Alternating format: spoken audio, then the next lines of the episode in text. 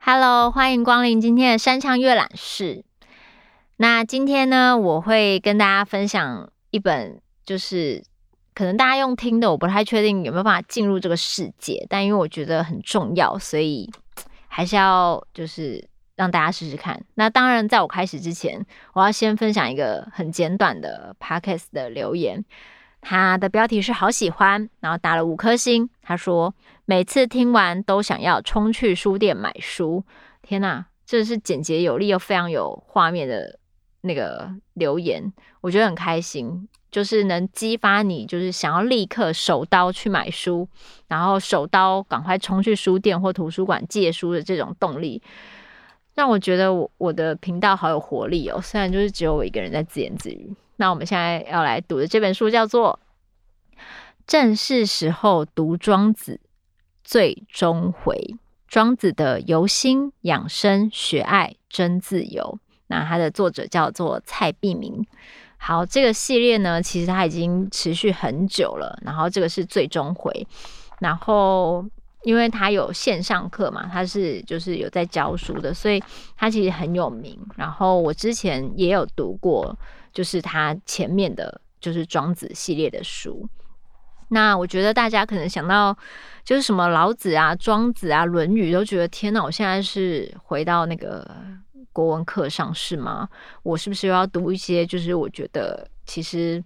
读完以后，我完全不知道在我生活中怎么运用的这些文字，然后我我其实平常也不会想到这一些，我到底读了要干嘛呢？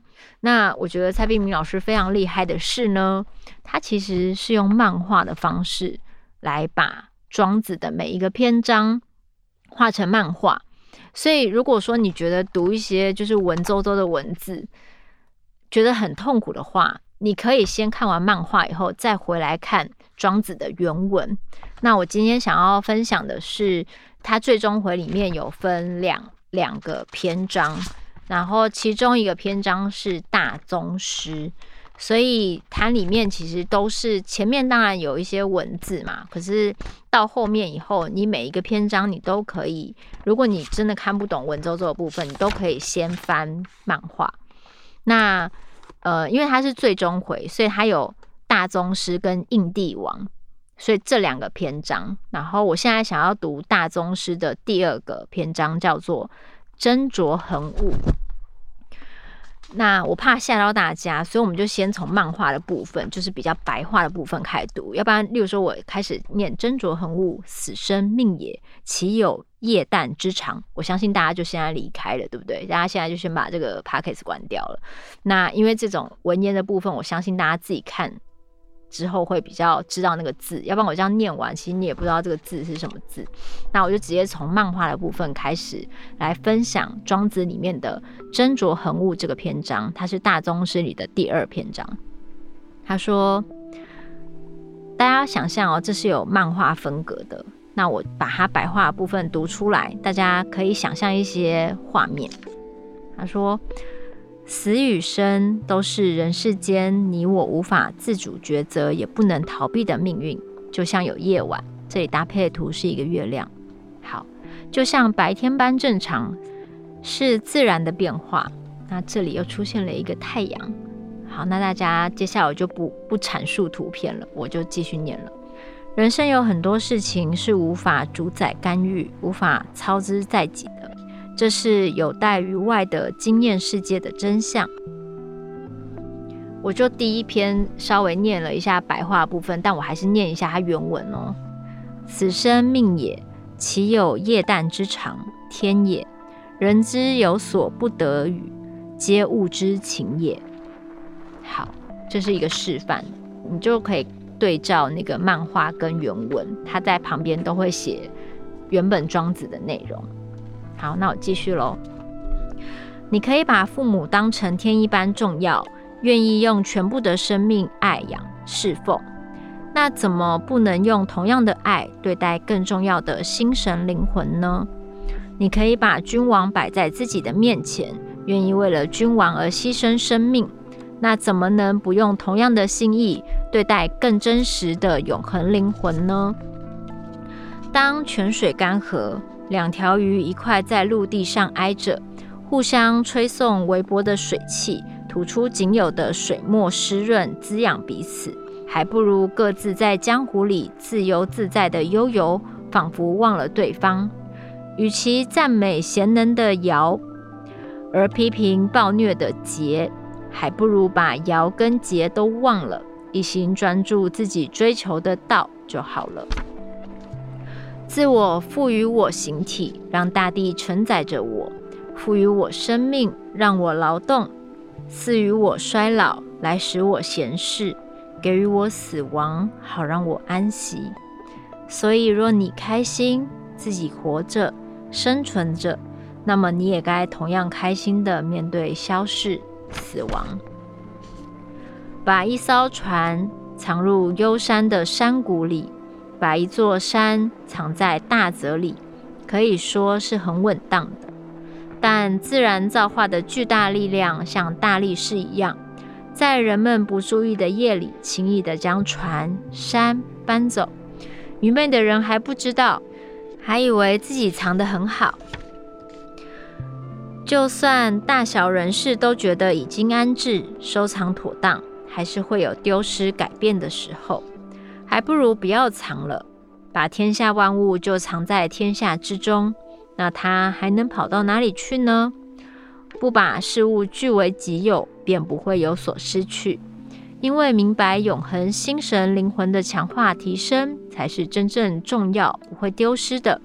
于是能不执着，陷溺于繁华的过眼，转瞬即逝的人事物，所以能拥有这般格局宏阔的情感。只因与此生这副人的形躯相遇，就这么眷恋着此世，不愿离开。但此生这人形不过是长远光阴千变万化中的一瞬，此生流转，周而复始，没有尽头。如果每当得了一个新的人形就感到欢喜，这样的欢喜哪里欢喜得完？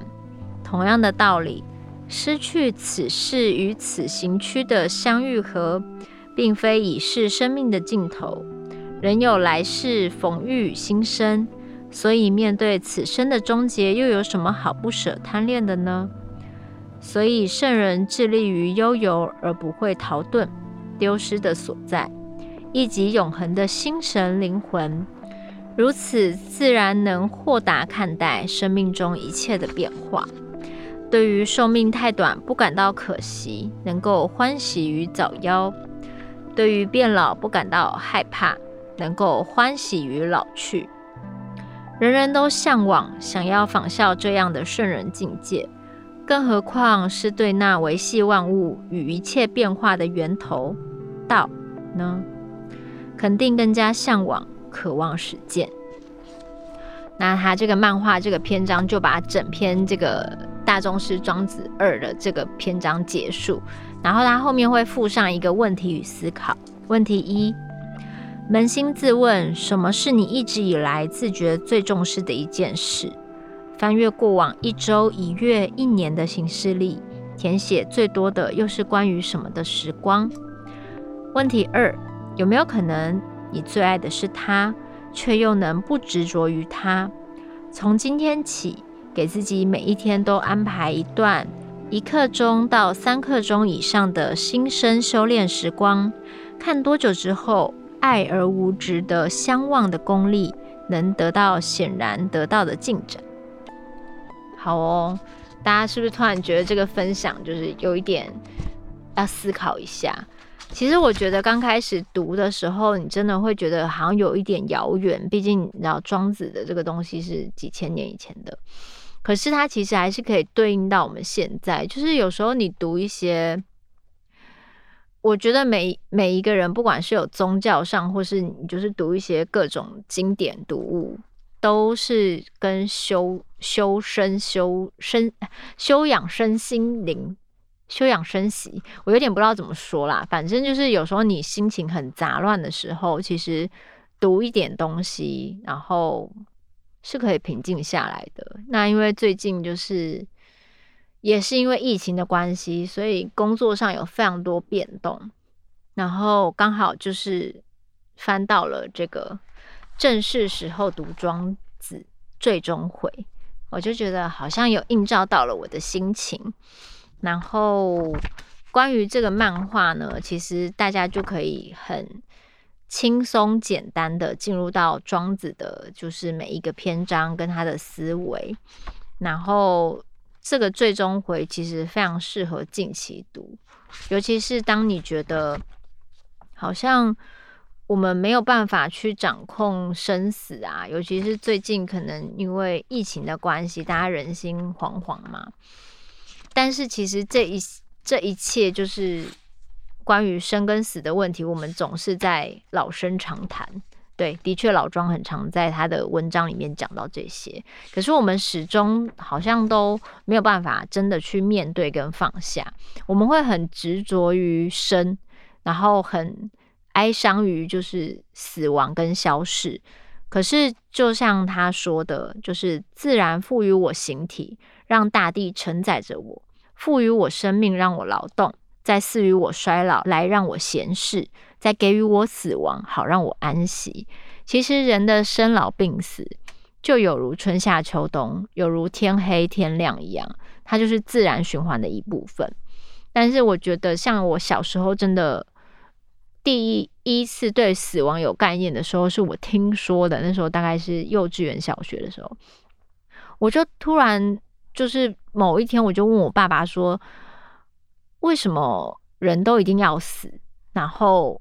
死亡不是会蛮可怕的吗？就是我的概念，因为我还很小。然后我爸，我爸其实真的很像老庄，他就说：“嗯，死亡有什么可怕的？我会死，你也会死，大家都会死啊。那只要在死亡之前好好生活就好了，这是一个必然的过程。”但那时候因为我还小嘛，我还是很震惊于就是每个人都要经历死亡这件事情。可能因为小时候的我觉得活着是一件很快乐的事情。所以就不知道为什么这个快乐要被结束。然后，可是我觉得我爸虽然只是随意的回我一句，但我我我现在对死亡的概念跟想法，都还是有最初我爸那种带着那种很日常的对话跟我讲说，这就是一个每个人都会经历的事情，所以没有什么好怕的，每个人都有。这这本来就是我们你生存的另外一部分。就是生存，就是包含着死亡的。然后我觉得我爸其实就是真的很棒，他也不会因为说我是小孩，他就哄我说不会啦，你就是什么长大以后就知道了那那个死亡就什么的，没有他，我觉得他这样很直白的告诉我是很好的。就像我现在读这个老庄的这个斟酌横悟的这个篇章一样，就是其实讲的东西都是大道理，都是一样的，可是你要用什么方式讲？然后一直以来，我都觉得我爸很像某一种有修行的人，就是很常问他什么事情，他的确都会给我一些这种大方向，然后也不会因为我的年龄而去用那种好像要跟小朋友说话、跟娃娃说话一样的方式跟我讲。所以我对死亡的这个东西，其实就从本来的害怕，到现在觉得这是自然万物的一部分。然后，尤其是每每一个篇章你读完以后，他会给你一个问题跟思考，然后你就可以去稍微思考一下，就是你读完这个篇章以后，你在你各种追寻的人生当中，什么对你来说是真的重要的？那就我觉得这就不会像以前上课的时候硬要读啊，然后你要选答案啊，背说这一句到底是庄子的话还是老子的话，在那边选。填空的时候，你是真的很自在的拿起这本庄子读，而不是因为考试而读的时候，我觉得这些东西它才会真的进到你心里，然后它才会真的跟你的生活有交流。